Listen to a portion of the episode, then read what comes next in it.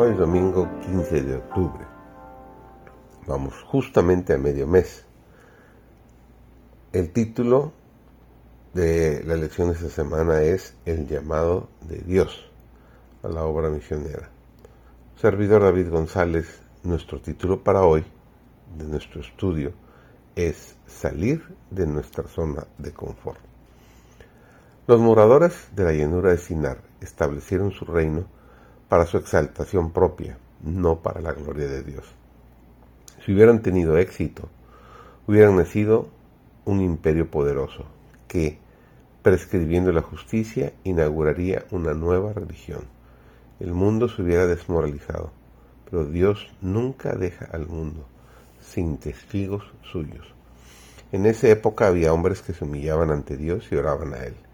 Oh Señor, rogaban, interponte entre tu causa y los planes y métodos del hombre. De repente la obra que había estado avanzando tan prósperamente fue interrumpida. Fueron enviados ángeles para anular los propósitos de los edificadores. Esto produjo confusión y consternación. Toda la obra se detuvo. Así los esparció Jehová desde ahí sobre la faz de toda la tierra. Esta dispersión obligó a los hombres a poblar la tierra, y el propósito de Dios se alcanzó por medio, por el medio empleado por ellos para evitarlo. En nuestros días el Señor desea que su pueblo sea dispersado por toda la tierra. No deben colonizar. Jesús dijo, id por todo el mundo y predicad el Evangelio a toda criatura. Lo registra el Evangelio de San Marcos, el capítulo 16, el versículo 15. El mundo caído es el campo de batalla del mayor conflicto que el universo celestial y los poderes de la tierra hayan presenciado jamás. Fue señalado como el escenario en el cual se libraría la mayor lucha entre el bien y el mal, entre el cielo y el infierno. Todo ser humano desempeña una parte en este conflicto. Nadie puede permanecer en terreno neutral.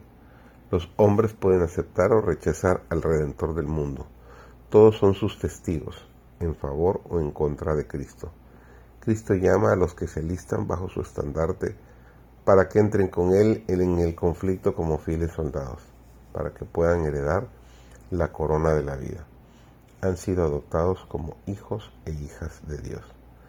Cristo les ha dejado su promesa segura de que habrá un gran galardón en el reino de los cielos, para que participen en su humillación y sufrimientos por causa de la verdad. El fiel embajador de Cristo no se avergüenza de la bandera de la cruz, no deja de proclamar la verdad por impopular que sea. En todo lugar, a tiempo y fuera de tiempo, proclama las buenas nuevas de la salvación los misioneros de Dios son llamados a enfrentar peligros, a soportar privaciones y a sufrir vituperio por causa de la verdad. Pero en medio de los peligros, de las privaciones y del vituperio, aún deben mantener en alto la bandera. Estos testigos de los últimos días son osados soldados de Jesucristo.